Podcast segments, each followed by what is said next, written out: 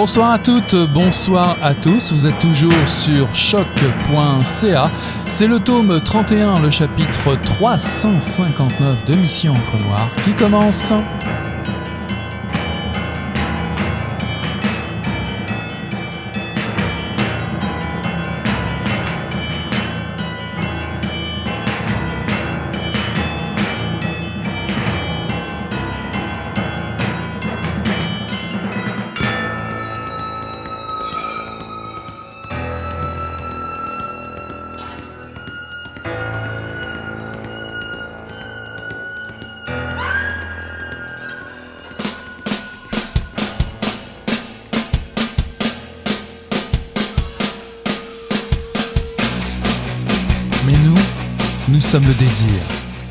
Vieilles femmes défient le réostat des veines, font bander toutes les cicatrices et se parlent à l'orifice des corps.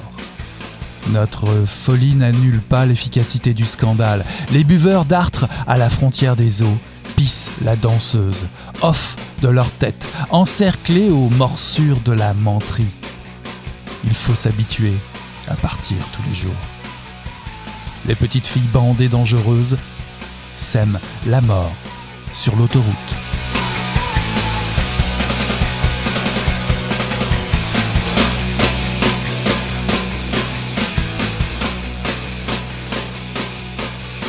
Bonsoir à toutes, bonsoir à tous. Ceci est un extrait de Filles commando bandées par José Yvon, paru originellement en 1976.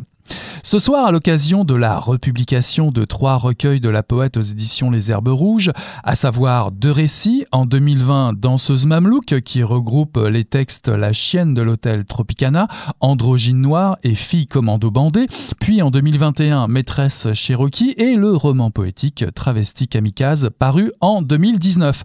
Je vous propose donc ce soir de partir à la rencontre de José Yvon, dont les mots sont restés longtemps introuvables en librairie et en bibliothèque. Denis Vanier, son compagnon durant 18 ans, dit d'elle en post-face de danseuse mamelouk, je cite, une des voix les plus lucides d'Amérique, comme un film de monstres, de bowling, de parfum. C'est une fille d'en dedans, de folie sauvage, une écriture dangereuse comme un gun dans le corps bandé du silence. Pour nous parler de la Fée des étoiles à travers la réédition de ces trois recueils, je reçois la directrice des éditions Les Herbes Rouges, Roxane Desjardins, amie mission Encre Noire. Bonsoir Roxane. Bonsoir Léger. Vous êtes écrivaine et directrice générale des Herbes Rouges. Après une maîtrise en création littéraire à l'Université du Québec à Montréal, vous poursuivez un doctorat en recherche création littéraire à l'Université de Montréal. Vous êtes l'autrice de deux recueils de poésie, Le Revers, paru en 2018, qui a été finaliste prix littéraire du gouverneur général, Ciseaux, paru en 2014, qui a reçu le prix Félix Leclerc de poésie en 2015 et le prix Émile Nelly en 2014 et qui est paru aux Herbes Rouges. Un récit, Moi qui marche à tâtons dans ma jeunesse noire, paru en 2016 avec une couverture illustrée par Julie Delporte qui était finaliste au prix littéraire du gouverneur général en 2017, ainsi qu'une anthologie, La poésie des Herbes Rouges, en collaboration avec Jean-Simon Desrochers, paru en 2018. On dit de vous, parmi d'autres écrivaines, on peut citer euh, Daphné B, Marjolaine Beauchamp, Catherine Cormier-Larose, Véronique Grenier, Catherine Lalonde, Emmanuel Riendo, Chloé Savoie-Bernard, Laurence Souellet-Tremblay, Maud Veilleux, j'aurais pu en rajouter d'autres et d'autres, que vous êtes toutes euh, des dignes héritières de José Yvon. Est-ce que vous vous reconnaissez dans une telle filiation et en quoi est-elle si importante pour vous? Oh, euh, s'il existe des héritières à José Yvon, je crois qu'on peut dire qu'elles sont toutes indignes. Mais euh, alors, euh, une des choses qui me qui me semble très importante euh, par rapport à José Yvon, mais aussi en général dans, dans les relations qu'on peut établir entre entre écrivaines, particulièrement peut-être entre écrivaines féministes, c'est que en fait, moi, je préfère parler de dialogue, de conversation plutôt que d'héritage parce que ben, on va parler un peu de l'actualité de José Yvon tout à l'heure. Pour moi, euh, il y a beaucoup de choses qui ne se règlent pas, même si le temps passe. Et euh, c'est assurément les textes de José Yvon, des textes qui nourrissent ma perspective, qui me qui me challenge beaucoup et euh, qui m'ont donné, euh, j'en avais parlé avec Carole David il y a quelques années, à l'époque où le théâtre Denise Pelletier diffusait la pièce La femme la plus dangereuse du Québec de Danny Boudreau, Sophie Cadieux et Maxime Carbonneau, qui était basée sur les archives de José Yvon. L'écriture de José Yvon nous a donné à beaucoup d'entre nous des permissions. Alors, je pense que c'est une perspective qui est très très déprise des impératifs de, de, de calme, de douceur, euh, de propreté, mais certainement pas de l'émotivité. L'émotivité est une chose tout à fait permise chez José Yvon. L'émotion euh, n'est pas toujours la tristesse et la honte. Il y a aussi de la colère. Donc, ça fait partie des choses, oui, qui sont euh, très importantes dans le dans le paysage littéraire québécois en ce moment et qui certainement m'ont euh, nourri moi comme écrivaine euh, et également comme éditrice en fait. Carole David qui signe la préface à la première édition euh, de Danseuse Mamelouk et qui finit par ces mots Et moi, dans tes bras, je ne veux pas m'endormir, je veux rester avec toi. Alors évidemment, pour les, euh, je dirais pour les jeunes générations euh, qui vont découvrir ou qui ont peut-être entendu parler euh, de la poète, comme peut-être des gens qui n'ont pas du tout entendu parler d'elle et qui ne sont pas, qui ne font pas partie de la jeune génération. On peut peut-être essayer de dresser un portrait rapide évidemment de, José Yvon, même si évidemment on ne peut pas couvrir l'ensemble de sa personnalité, je le comprends bien. Mais qui était cette, cette poète? Alors, José Yvon est née à Montréal en 1950. Elle a euh, étudié la littérature et le théâtre. Elle a été active euh, dans le milieu du théâtre, notamment comme, euh, comme éclairagiste. Et elle a publié donc son premier livre, c'était c'était dans la revue Les Herbes Rouges, je vous l'avais dit, chez Commando Bandé, le numéro 35 en 76. C'est quelqu'un qui était déjà actif dans le milieu de la revue et qui a beaucoup publié, euh, pas seulement au Québec, mais aussi dans quelques revues américaines, euh, qui a eu des relations aussi avec euh, avec des revues de la contre-culture en Europe. Et elle a mené une carrière assez assez dense, au sens où elle a publié très régulièrement euh, dans plusieurs institutions, mais beaucoup aux Herbes Rouges et plus tard euh, chez VLB Éditeur, avant de euh, mourir assez jeune en 1994. Elle était atteinte du sida. Mm-hmm. Alors évidemment, il y a deux questions qui, qui se posent tout de suite. C'est pourquoi avoir choisi de republier les recueils de José Yvon? Et était-il urgent de, de réparer un oubli à travers le temps? C'est drôle parce que, euh, bon, vous savez, euh, moi, je, j'avais trois ans quand José Yvon est décédé, donc je fais partie de cette jeune génération qui n'a pas du tout connu la première vie de l'œuvre de José Yvon.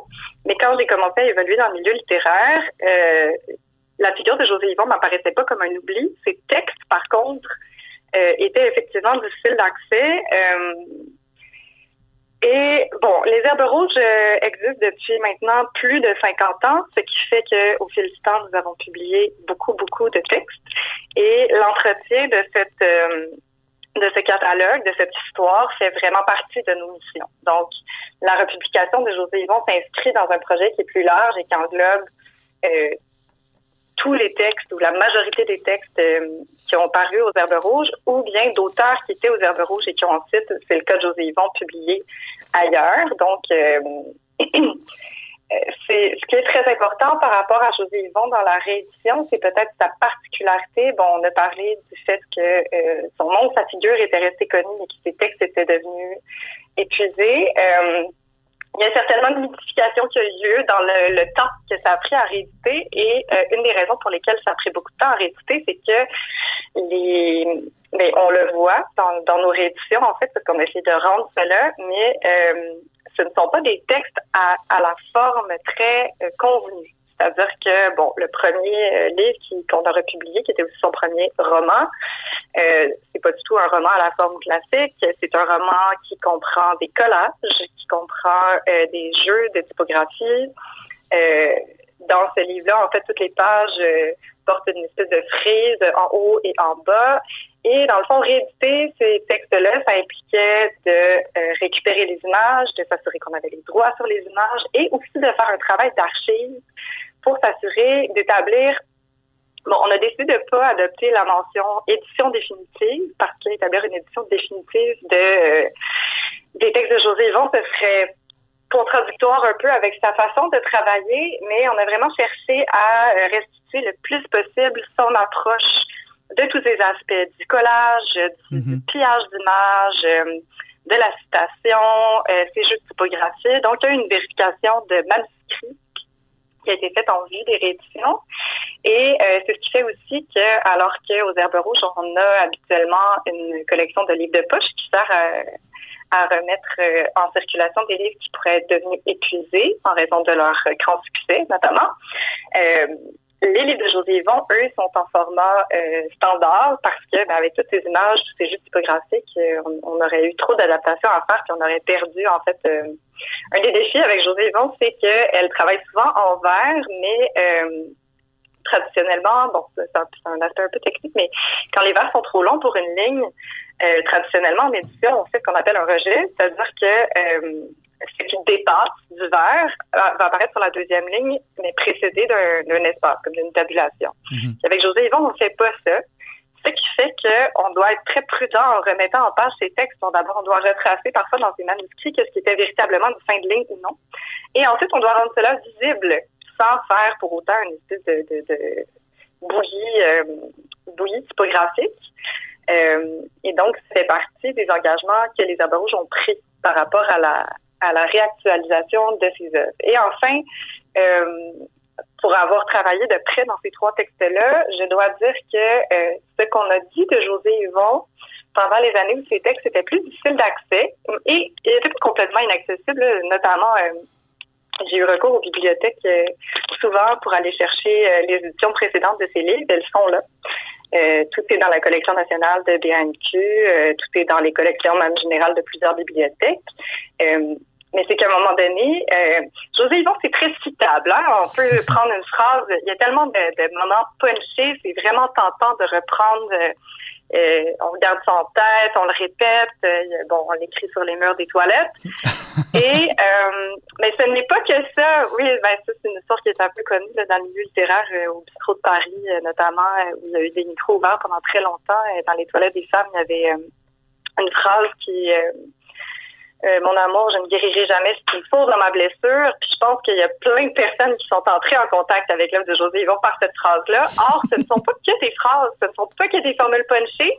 Ce sont des livres avec des constructions qui sont, euh, vous l'avez vu, très complexes, très élaborées. Il y avait vraiment des personnages, donc ce sont pas euh, ce sont pas des poèmes qui font semblant d'être un roman. Travesti Kamikaze, c'est vraiment un roman. Maîtresse Cherokee, c'est vraiment un récit. Et euh, je suis contente en fait qu'on puisse vraiment relire ces de façon un peu plus large. Ah, moi, j'aimerais, j'aimerais savoir en quoi cette, écrivaine des défuntes années euh, 70, en tout cas des défuntes années de la, contre-culture, se révèlent, à votre avis, euh, si pertinentes finalement dans le texte et même, je dirais, dans la forme. Aujourd'hui, euh, les, livres sont magnifiques, hein, le travail de photos, de, de couverture. Euh, ces trois recueils sont immanquables, que ce soit en librairie ou, en, bibliothèque, ils attirent directement l'œil avec, avec une, une, je dirais, effectivement, une symbolique qui rappelle beaucoup ces, ces années, ces années 70, surtout les photos photos noir et blanc hein, qui, qui, je trouve, mettent, bien en valeur euh, ce, grain, ce grain de, l'image. Alors, à votre avis, pourquoi, pourquoi euh, ces, ces, ces, euh, ces, années 70, finalement, ou ces textes qui viennent de, cette époque se révèlent si pertinents aujourd'hui? Euh, bien, je le disais tantôt, il y a des choses qui sont pas réglées, n'est-ce pas? Et parmi les Parmi les forces des textes de José Yvon, euh, il y a que ce sont des textes qui résistent à euh, deux tendances qui euh, sont présentées actuellement comme très contradictoires. C'est-à-dire que manifestement, pour José Yvon, la littérature est politique et on, on, comprend qu'il y a un aspect de représentation qui est très important. Euh, à l'époque, les textes de ces textes-là étaient euh, particulièrement étonnant parce qu'il mettait en valeur des récits, des personnages qui n'étaient pas généralement beaucoup représentés dans la littérature, des personnages de prostituées, de victimes de viol, des personnages aussi trans, des travestis et toutes et des personnes aussi qui vivent vraiment en marge de la société, mais pas la marge qu'on a pu construire aujourd'hui dans certains dans certaines approches militantes, euh, il y a un certain glamour qui peut être associé à, euh, à ces marges. Les marges de José Yvon euh, ne sont pas glamour, mhm. ne sont pas. alors, il y a un travail de représentation de ces figures-là, et en même temps, ce n'est pas une glorification, ni une, une destitution ou une destruction de l'image. C'est-à-dire, que euh, les événements qui sont dépeints, bon, euh, une des questions qu'on s'est posées en éditant, ça peut donner un exemple. Il y a des situations d'agression sexuelle dans tous les livres de José. Et euh, une certaine approche très sensible et très pertinente qui émerge depuis les deux dernières années consiste à réaliser que les enjeux des agressions sexuelles touchent énormément de personnes. Et et les touche d'une façon très brutale, même euh, dans tout ce qui est représentation. Donc, est-ce qu'on met euh, des avertissements pour dire attention, il y a des agressions sexuelles dans ces livres? On utilise des mots euh, qui sont vraiment plus acceptés, des mots qui sont péjoratifs, qui sont violents pour désigner des personnes. Est-ce qu'on le dit, est-ce qu'on avertit, ou est-ce que on on laisse les lecteurs rencontrer toute la violence du discours? Et c'est l'autre aspect qui est qui est tout aussi important chez José Yvon, je pense. Euh, la littérature n'est pas simple représentation non plus, jamais. C'est quelque chose qu'elle montre d'une façon euh, incontestable, c'est-à-dire euh, que les personnages des marges soient présents d'accord, que les violences soient présentes d'accord. Elles ne sont, ce n'est pas du tout une question de les glorifier ou de les contester. Évidemment, il y a énormément de colère et de résistance et même de violence dirigée envers les personnes qui en blessent d'autres. Euh, mais tout le monde, tout le monde est, tout le monde est foqué, pour reprendre le mot. Euh, dans Maîtresse Cherokee, là, euh, elle parle, elle dit, il y a un personnage qui fabrique des faux billets, puis son objectif, c'est que, je cite, en modifiant un peu là, pour que ça fonctionne dans ma phrase, mais son objectif, c'est que l'organisme entier soit foqué.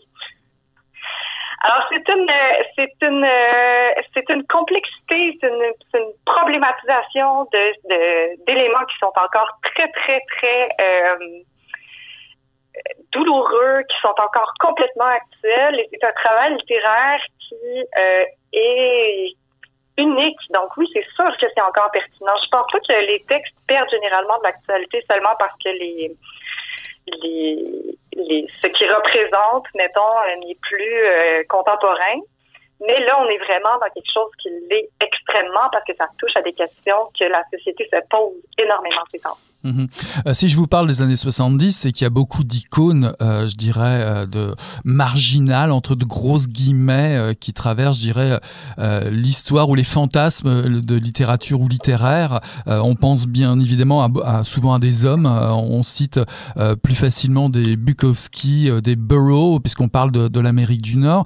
À votre avis, est-ce que c'est aussi un moyen, à travers ces republications, bah, de donner une place dans cet héritage nord-américain, bah, déjà à une une femme et, à une parole qui est francophone euh, en Amérique du Nord.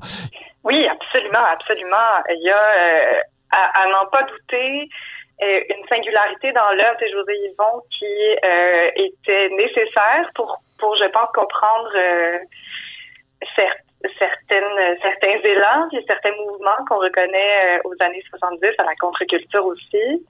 C'est-à-dire que je pense pas qu'on peut comprendre la contre-culture américaine euh, profondément sans lire José Yvon.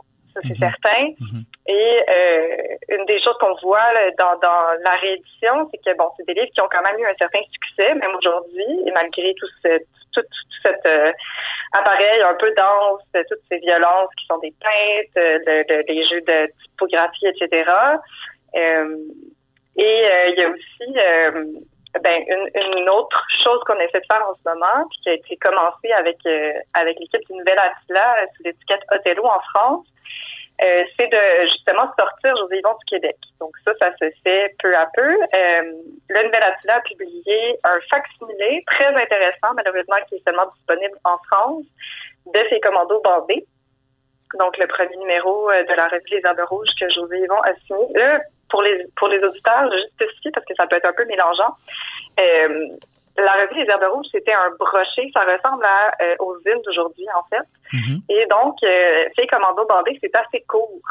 Et José Yvon, plus tard, a repris ce texte-là dans son récit Danseuse Mamelouk. Donc, au Québec, pour lire ces commandos bandés, euh, on peut évidemment consulter le livre Danseuse Mamelouk. Et par ailleurs, comme tous les numéros de la revue Les Arbres Rouges ont été numérisés par Bibliothèque et l'Archive nationale du Québec, on peut aussi voir la version originale euh, dans sa mise en page sur papier rose, imprimée à l'encre rouge, euh, sur le site de BNQ. C'est accessible gratuitement. Et donc, pour revenir à l'aspect historique, certainement certainement que c'est une un, un, angle supplémentaire et absolument incontournable. D'ailleurs, euh, José Yvon était assez active euh, euh, dans les échanges internationaux, je l'ai déjà dit, notamment aux États-Unis. et elle a, donc ses textes ont été critiqués, parfois traduits. Elle a publié quelques textes aussi en revue dans certaines revues de contre-culture américaines. Mhm. Entrer dans un texte de José Yvon, c'est un peu comme euh, rentrer sur un ring de boxe. Hein. C'est une poésie qui, a priori, déroute par sa violence, ses excès, et qui, selon Catherine Mavrikakis, euh, qui parle de, la poète, euh, elle dit c'est une autrice toujours à côté de la plaque en dehors des mouvements, des mouvements féministes, rotor aux, idéologies. Une autrice qui refuse de, de se laisser enfermer dans quoi que ce soit. Euh, José Yvon vend-elle cher sa peau? Met-elle met au défi euh, son, son lectorat euh, de la lire? D'ailleurs, comment, comment peut-on aborder une, telle poète, de tels mots, un tel texte, à votre avis? Effectivement, en laissant de côté toutes les étiquettes, parce que les étiquettes ne fonctionneront pas. c'est une œuvre qui est, qui est autonome. C'est une œuvre qui a une euh, son autorité à elle, qui est euh, inscrite à même le texte, qui s'impose par sa forme, je pense. Euh, est-ce que c'est est-ce qu'elle met au défi de la lire? Ben oui, certainement oui, parce que enfin, il y, a eu plusieurs textes qui ont été écrits, par Yvon. On peut on peut au premier abord avoir l'impression que l'aspect brouillon ou le, défi posé à la syntaxe par l'écriture de Yvon est une espèce de de faiblesse, mais ce n'est pas une faiblesse. C'est un travail. Euh, c'est un travail de, de déconstruction de la norme, de la règle, de défi. Euh, alors oui, elle défie complètement la règle, elle défie euh, la normalité et le réflexe qu'on peut avoir de se retrouver dans une syntaxe ronronnante, rassurante. et tout ça fait vraiment partie de l'écriture. C'est-à-dire que euh, on peut pas. Euh, j'aimerais bien voir quelqu'un adapter un jour vivant au cinéma. Ah oui. Euh, mais même si l'aspect narratif est complètement présent, il est absolument indissociable de la forme. Tant et si bien que, alors qu'en édition traditionnellement, on aplanit toutes les toutes les disparités typographiques, par exemple. souvent, les auteurs, n'y pensant simplement pas, vont écrire parfois leur leurs chiffres, euh, leur nombre en chiffres ou bien en lettres. Euh, puis ben, le travail d'édition, ça en fait partie. À la révision, à un moment donné, on dit bon, ben, on va mettre tout, euh, tout ça en lettres. Chez José Yvon, vous remarquerez, ce n'est pas du tout le cas. Il y a des majuscules, des fois au début des phrases, des fois il n'y en a pas. Il y a des prénoms qui n'ont pas de majuscules, puis un peu plus tard, ils en ont une. Et c'est quelque chose qu'on a qu'on a qu'on a décidé de conserver, de restituer même dans certains cas, parce qu'il y a, il y a certaines éditions qui avaient été un petit peu plus euh, un, peu plus normalisantes, mais ça fait partie du défi à la norme. Et c'est une expérience, ça fait vraiment partie de l'expérience. Et quand on y porte attention, euh, ce défi de la lire est, euh, est en fait une sorte de, de leçon. Je vais pas dire leçon au sens où José Yvon est une professeure, mais elle ouvre la voie vers aborder le texte d'une façon qui qui justement euh, euh, qui questionne son rapport à la norme. C'est-à-dire que c'est c'est challengeant lire José Yvon, je l'ai dit tantôt, c'est déconcertant. ring de boxe, vous avez dit, il y a cet aspect-là aussi. On sera, on se sentira probablement à la fois très interpellé, un peu attaqué. On reconnaîtra aussi peut-être des émotions qu'on ne souhaite pas reconnaître en soi. Et c'est là toute sa force, en fait. Je, cite la poète Arrête d'avoir peur, oui, la poésie est difficile, c'est la vie, donc dure et difficile. C'est un extrait qui est tiré de Travesti Kamikaze. Son style d'écriture, euh, soudé à un réalisme cru, à un imaginaire de, de l'Amérique au ras du trottoir, des matelas défoncés et puants, c'est quand même très fascinant. Alors, vous en parliez déjà tout de suite, mais pourquoi, pourquoi va-t-elle toujours de ce côté-là Pourquoi, pourquoi, euh, je dirais, euh, prend-elle parti pour justement euh, les, mains classées? Est-ce surtout et essentiellement une invitation à défier les conventions? C'est une bonne question. la question pourquoi est toujours un peu épineuse quand on parle d'une écrivaine décédée que l'on n'a pas connue. Et mais du point de vue de la lecture, il y a quelque chose de, très cohérent dans cet univers qui est dépeint au sens où euh, ce qui est cohérent, c'est que euh, c'est encore une fois les clichés et la norme qui sont euh, qui sont dépliés, étalés, sur lesquels on roule. des matelas défoncés, c'est rien quand on pense, quand on se tape une scène de cinq pages de viol collectif honnêtement. c'est là que je, c'est là que je veux dire qu'il y a une certaine cohérence. Euh, une fois qu'on entre dans l'univers de José Yvon, l'Amérique au ras trottoir va de soi.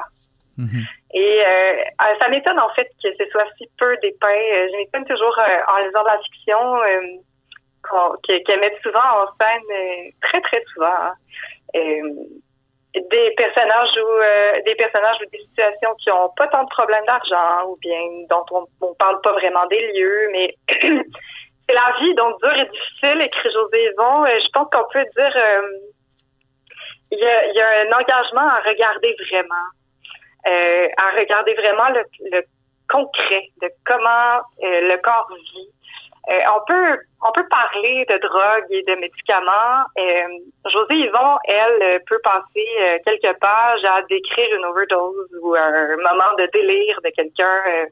et c'est là que on entre vraiment comme lecteur, comme lectrice, en, en contact avec le, le, le concret d'un univers, sa texture. Et je me souviens plus c'est derrière quel livre euh, des trous dans le plat qui s'effritent, mais confortable, chaud, bizarre, attirant. Peut-être une famille. Mhm. Alors oui, il y a des matelas défoncés, puis euh, les trottoirs sont de la piste euh, dans l'Amérique de José Yvon. et dans la nôtre aussi, hein. c'est vrai. c'est juste pas souvent dans la fiction. Oui. Euh, euh, pour finir, euh, sexe, drogue et rock'n'roll, puisqu'on en parle un petit peu, tout ça c'est décomplexé dans, les textes. Ne sont-ils pas l'arme fatale contre les oppresseurs de tous bords qui existent toujours, qu'on leur reprend souvent encore aujourd'hui? N'est-ce pas l'expression d'un désir féminin absolu, un, un érotisme que, que refuse de voir la culture dominante, ou en tout cas d'en parler? Et est-ce un moyen de décoloniser justement l'imaginaire euh, féminin euh, en quelque sorte. Est-ce en cela que José Yvon aussi euh, reste très actuel? J'ai envie de dire oui et j'ai envie de dire non en même temps à cette question, dans la mesure où ce, désir, cet élan de vie n'est pas pur du tout chez José Yvon. il n'est pas une revendication, je pense à des désirs qui, se, qui peuvent se manifester et, chez des personnages euh, qui vont se retrouver à agresser, des, des femmes qui se retrouvent à agresser un jeune homme. J'ai l'impression que je parle juste d'agression sexuelle, mais c'est qu'il y en a beaucoup.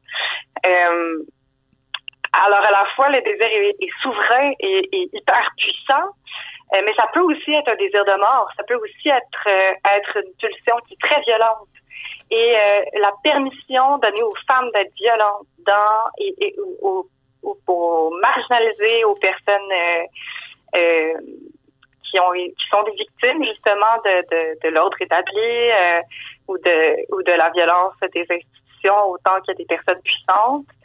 C'est c'est ça la liberté. C'est très, choquant. C'est très c'est pas du tout une écriture de bons sentiments. Et en ce sens, c'est un peu le nom à la question. Mm-hmm. Au sens où, oui, oui, mettre de l'avant un, un, désir est une résistance extrêmement puissante et en même temps, cette résistance-là se manifeste surtout dans le fait que même ce désir, dans toute sa puissance, est destructeur. José Yvon est à découvrir ou à redécouvrir, si ce n'est euh, pas déjà fait. Une lecture explosive, terroriste, qui bouscule. Je vous recommande fortement la lecture de trois de ses volumes réédités aux éditions Les Herbes Rouges, Danseuse Mamelouk, Maîtresse Cherokee et Travestie Kamikaze. Merci beaucoup, Roxane Desjardins, d'être passée à Mission Encre Noire. Dark times, nothing left to say. Black holes. Draining all the light away. Cold stars push them all away. They don't hear anything I need to say.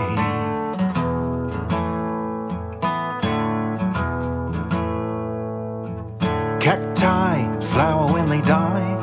Each vibrant blossom is a little cry. I looked up, reaching for the sky. The wormholes, they're reading all the time I sit by.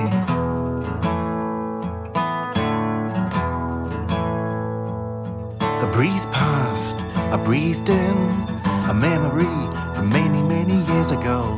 Lemon light, scented air, the sad sense of lost years, heaven knows where.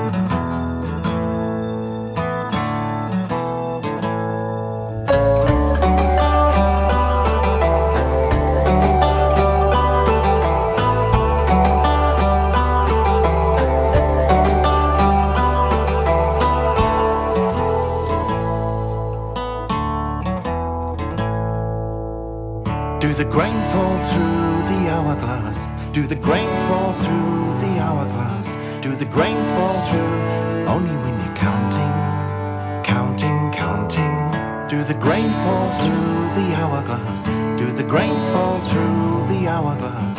Do the grains fall through only when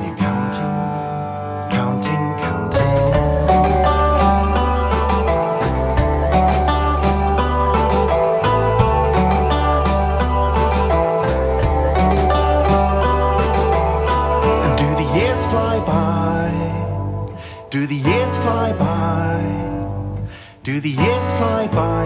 only when you're counting, counting, counting? Do the years fly by? Do the years fly by? Do the years fly by only when you're counting,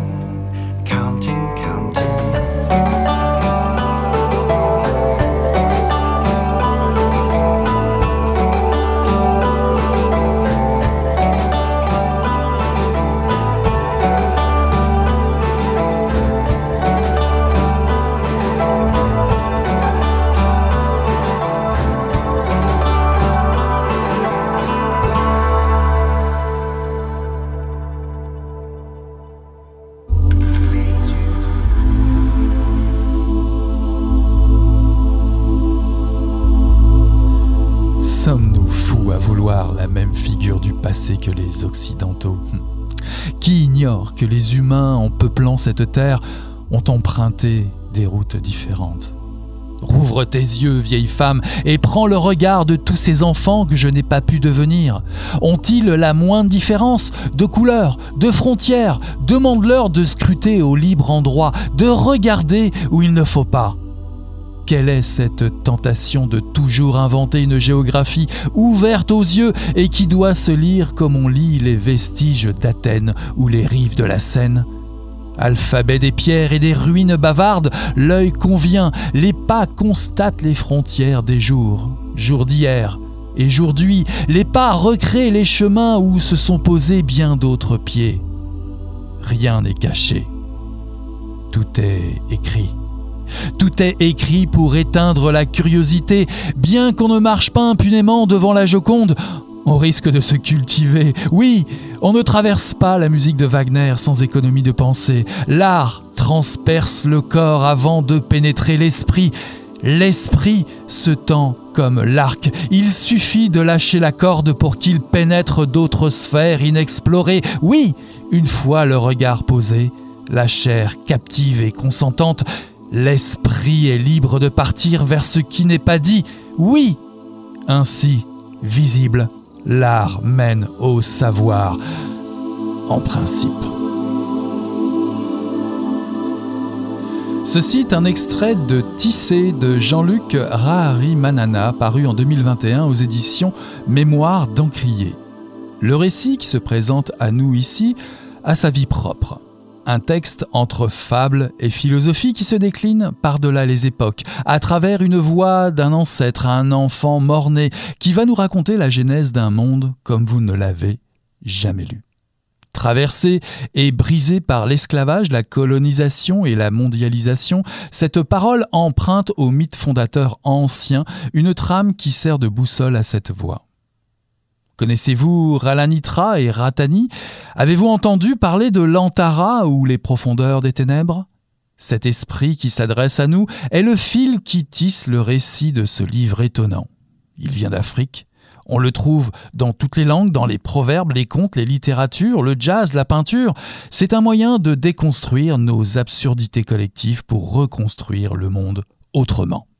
Je vous propose de partir à la rencontre d'un imaginaire renversant qui se donne à lire comme fibre à tisser l'humanité. Je reçois l'auteur Jean-Luc Rahari Manana ce soir à Mission Encre Noire. Bonsoir Jean-Luc. Bonsoir. Vous êtes né à Antananarivo le 26 juin 1967. Vous êtes un écrivain, romancier, essayiste et poète malgache. Vous êtes également auteur de pièces de théâtre, de contes musicaux et metteur en scène. Vous êtes l'auteur de 18 livres, dont Rêve sous le linceul, paru aux éditions Serpent à plume en 1998. Et en, en 2011, vous remportez le prix de la poésie du Salon du livre insulaire d'Ouessant pour Les cauchemars de Gecko, publié en 2010 chez Vent d'ailleurs. Les premiers mots sont un rêve d'écriture. S'agit-il seulement du rêve de l'enfant ancêtre qui habite les pages de ce livre? Qui est cet enfant ancêtre? Cet enfant ancêtre, il est venu hein, de manière assez, euh, assez étonnante en fait dans, mon écriture, de, me dire euh, quel est le quel est quel est le, le cycle de la vie et, et, de se dire que euh, il y a cette possibilité que, que nous avons de, de, connaître une certaine, une certaine dimension de, de la vie, de, se dire qu'on est esprit d'abord avant d'être corps et puis on va redevenir esprit. Et, et c'était cette, cette notion de recommencement perpétuel qui est, venue en moi en me disant qu'on recommence l'humanité par euh, une naissance. Toujours, toujours, il faut recommencer euh, la vie à chaque naissance. Et euh, je me suis dit, mais si l'enfant ne naît pas, qu'est-ce qui se passe en fait? C'est comme ça que l'idée est, est, venue de là. Mais effectivement, il y a aussi toute cette, tout ce que j'ai apporté moi dans dans, mon enfance, euh, le, fait de rester euh, enfant dans, la poésie, le fait d'avoir toujours un, regard euh, innocent, et donc de, vraiment de, de, de voir comment si on arrive dans l'innocence dans ce monde que nous vivons actuellement, comment on peut réagir par rapport à tout ça. Mhm. Et est-ce que dans l'idée euh, de ce livre ou l'envie de faire euh, ce livre, n'y avait-il pas non plus le désir de coucher noir sur blanc ce qui appartient depuis des lunes au, domaine de l'oralité peut-être? Oui, effectivement, parce que je, je travaillais beaucoup euh, euh, depuis très très longtemps, depuis mes débuts en fait sur l'oralité. que j'écoute beaucoup les contes, je, je les dis moi-même, je les transmets aussi. Euh, et à un moment, je, je, me dis, mais mon imaginaire est, est constitué de tous ces contes-là. Effectivement, j'avais besoin de, de, rendre ça beaucoup plus clair, de, de, de, faire en sorte de montrer aussi quel est le chemin que j'ai parcouru, quel est le, lequel monde dans lequel l'imaginaire, j'ai couché mes livres. Vous avez cité tout à l'heure euh, le cauchemar du, de, de Géco, vous avez surtout cité aussi euh, Rêve sous le linceul. Et euh, Rêve sous le linceul, c'était c'est un ancêtre adulte qui, qui parlait. Et, et, il y a effectivement effectivement un écho entre ces deux livres-là. En quoi revenir sur les mythes anciens permet de regarder le monde d'un autre œil aujourd'hui? Pourquoi, pourquoi rétablir l'importance euh, des mythes? D'ailleurs, existe-t-il des parallèles entre les, mythes, par exemple, malgaches et, grecs ou autres? Oui, bien sûr, les mythes sont universels. Lorsque vous parlez de, de la langue et de la tanne, la langue, c'est le ciel et la tanne, c'est la terre dans pratiquement tous les mythes de, toutes les cultures, vous avez ces deux entités-là, euh, le ciel et la terre, les forces célestes et les forces terrestres, et l'être humain est au milieu. Euh, on, concentre ça partout dans, tous les mythes. Et je me disais que dans notre dans notre époque d'individualisme, dans notre époque de, de, de grande de grand orgueil, l'humanité a une sorte d'orgueil en ce moment de, se dire euh, complètement euh, indépendante de, la nature, complètement indépendante du cosmos et tout cela. Et c'est comme si on regarde pas plus loin que euh, nous, on est fait aussi de matière, on est fait aussi de nos corps sont des corps cosmiques, ce sont des, les, les, énergies vont du soleil à nous. Il y a plein de choses qui, qui, qui correspondent en fait dans, dans toutes les forces de, de, l'univers. Et, et, à partir de là, je, me dis, euh, il, faudrait que euh, l'humanité euh, reprenne un peu pied sur sa propre réalité. Nous ne sommes pas, nous sommes pas à part. Nous ne sommes pas des, créatures à part. Nous vivons avec, euh, avec, euh, avec la création du monde, avec, euh, avec vraiment le, tout ce qui constitue les, les particules du monde. Mhm. Parlant de création du monde, euh, pour bien comprendre la structure euh, du livre, euh, des récits de mythes qui viennent illustrer votre propos, accompagner la, réflexion du philosophe, pourriez-vous nous faire découvrir ce mythe de Ralanitra, le ciel, le principe mâle, et celui de Ratani, la terre, le principe femelle? Quelle est leur histoire? Là, en fait, c'est qu'à un moment, il y a, il y a un être créateur ou un dieu créateur, appelons-le comme euh, nous voulons, et euh, qui, qui aurait créé donc la, qui, a créé un œuf. Et dans l'œuf, il y a euh, le principe mâle et le principe femelle. Et le principe mâle, ce serait le ciel, et le principe femelle, la terre. Et ce sont deux créatures qui sont collées. Et puis, au fur et à mesure, ils se regardent, ils se regardent et euh, ils s'éloignent euh, euh, l'un de l'autre. Et, à partir de là, il a, a la, question de, créer, la question de, surmonter la solitude. Et la Terre va commencer à créer le corps, mais la Terre n'arrive pas à à mettre la vie dans ses corps. Et c'est le ciel avec son souffle qui va mettre euh, la vie dans, les corps. Mais euh, avant qu'il ne parvienne à un accord pour que euh, les corps s'animent, s'animent de vie, il a eu tout un, tout un, toute une période de chaos, de chaos, toute une période de, de, de dispute entre la terre et le ciel. Et finalement, le, le ciel essaie de voler les statues, les statues, donc les corps des statues euh, euh, qui, qui, ont été forgés par la Terre. Et euh, à partir de là, la Terre s'est protégée en, en, se, en, en, créant les montagnes, en créant les rivières pour cacher la, les corps. Et, et, finalement, ils se sont entendus et c'est l'origine de, de, toute vie, de toutes les créatures qui, mm-hmm. qui s'animent comme les êtres humains, les animaux, les plantes et même les pierres. Mhm. Évidemment, les, mythes, les contes, les légendes permettent de faire le lien entre les morts et les vivants. En, tout cas, ce que je comprends, c'est que les morts ne sont pas coupés des vivants, comme cela pourrait être le cas dans, les sociétés occidentales, mais est-ce à dire qu'on a vraiment perdu ce lien-là et que ce lien existe ailleurs et c'est un moyen peut-être de, de, révéler une autre façon d'envisager euh, les héritages ou quelque chose comme ça? Euh, liens, ça peut être aussi ce qu'on ce qu'on veut garder de la mémoire en fait. Euh, je, ne vais pas parler de, choses parce que les mythes sont des mythes, la science c'est la science et, et euh, les croyances, les croyances, vous, savez, mais, euh, mais il y a aussi quelque chose de, tout à fait, euh, tout à fait qu'on ne peut pas contester, incontestable, c'est que nous ne sommes pas, nous ne sommes pas venus comme ça du néant. Mhm.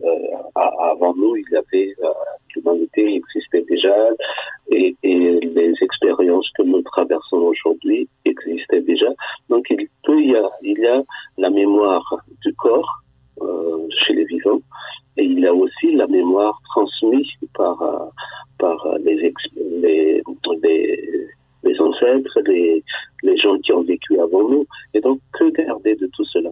Et, je trouve que c'est cette perte de mémoire qui fait que on est aussi dans des pertes de, valeur et, dans des pertes de, réalité aussi, de, faire en sorte, par exemple, que l'humanité se dise on peut couper les arbres, on peut les brûler autant, qu'on veut, on peut exploiter les mers, on peut exploiter les sous-sols et, ne pas penser à, à, la vie, à toutes ces vies dont nous dépendons aussi.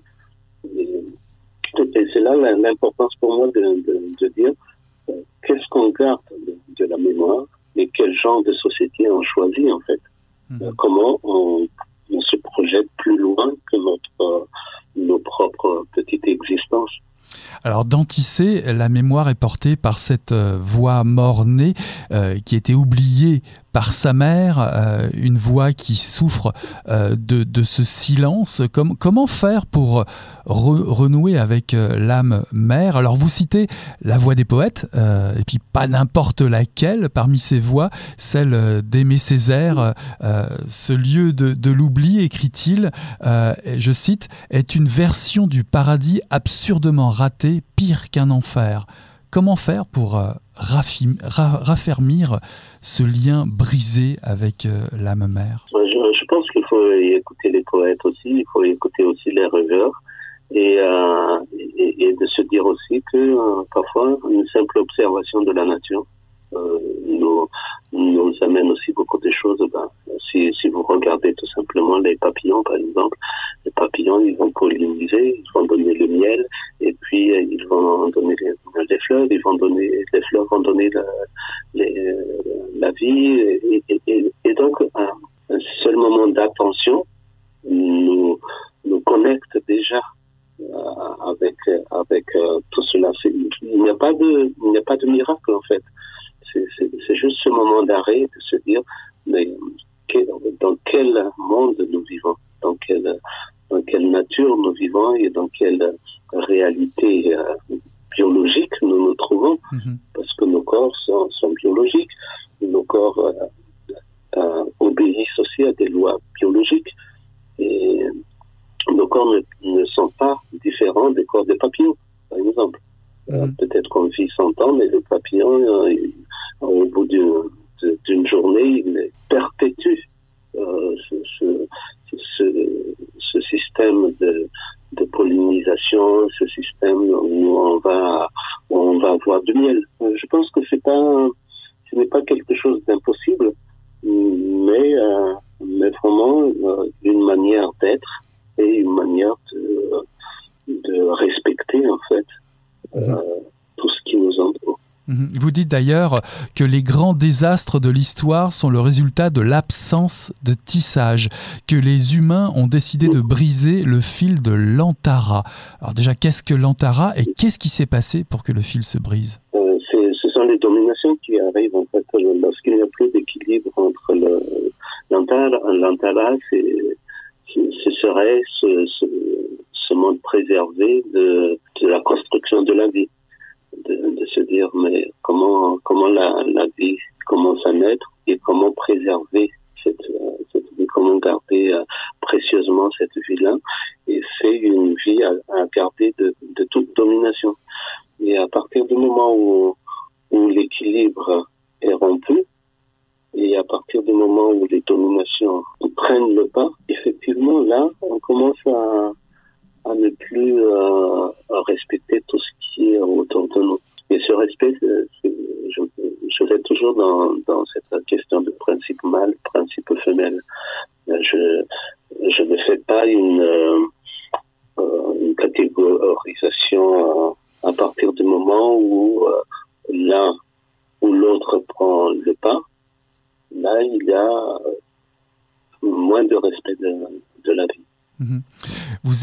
plus loin, le colonialisme nous a coupés de notre beauté.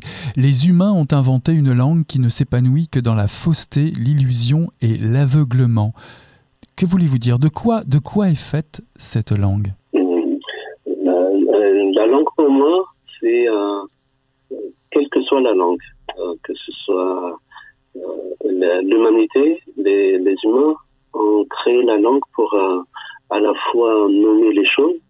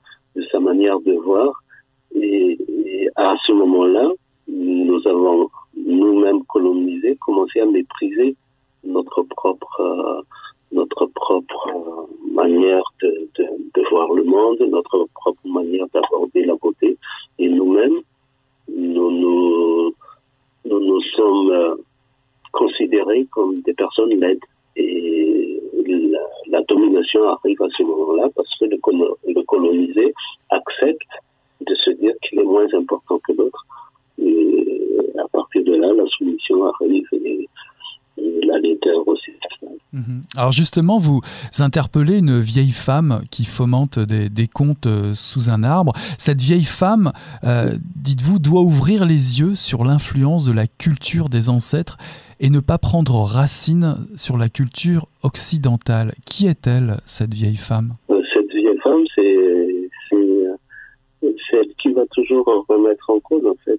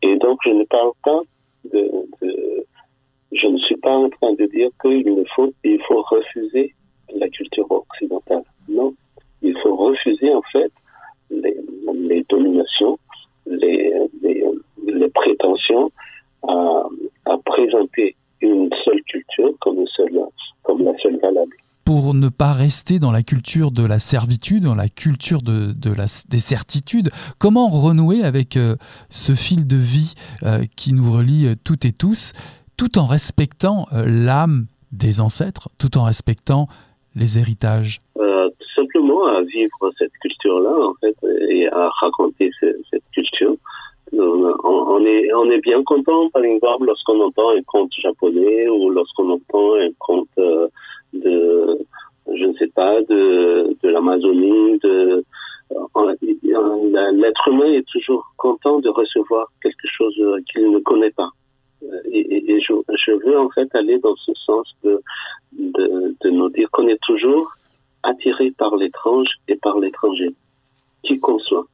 Euh, et, c'est cet émerveillement que je veux euh, redonner aux gens en fait, de, me dire tiens, euh, euh, on, on, va voyager et puis euh, je, propose ces, ces, ces, mythes, je propose aussi en fait d'autres quand je parle de de, de, ma, de Picasso, quand je parle de, de, des autres des autres peintres, je ne dis pas le mot pigné, je dis qu'ils ont qu'ils ils ont ils ont été sensibles à cela.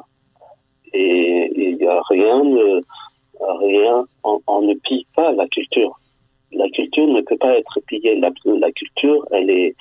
Euh, vous, pouvez prendre n'importe quel, euh, quel trait de culture de, de, tel ou tel autre pays. Vous ne pillez pas.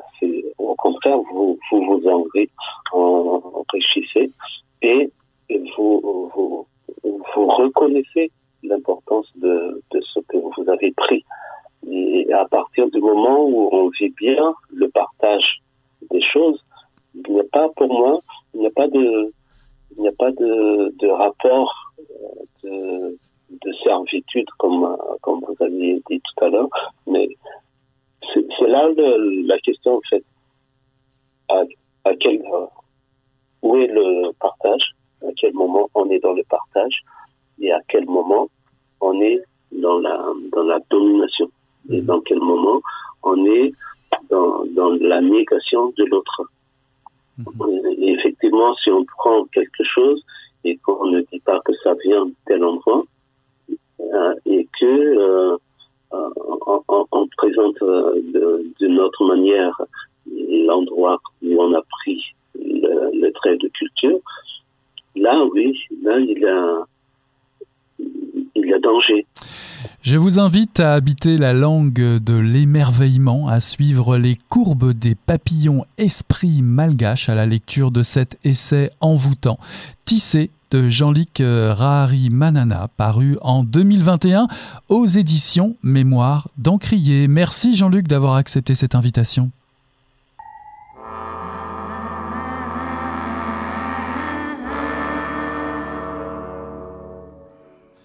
Voilà qui met un point final cette semaine à Mission Encre Noire, le tome 31, le chapitre 359. J'ai reçu en première partie d'émission Roxane Desjardins, directrice des éditions Les Herbes Rouges, pour nous présenter la republication de recueil de José Yvon, danseuse mamelouk, paru en 2020, Travesti Kamikaze, paru en 2019, et enfin Maîtresse Cherokee, paru en 2021. En seconde partie d'émission, Jean-Luc Rahari Manana est venu nous présenter son essai sur l'essai philosophique nommé Tissé, paru en 2021 aux éditions Mémoire d'Encrier. Voilà qui conclut donc Mission Encre Noire. On tourne la page et on se dit à la semaine prochaine. Salut là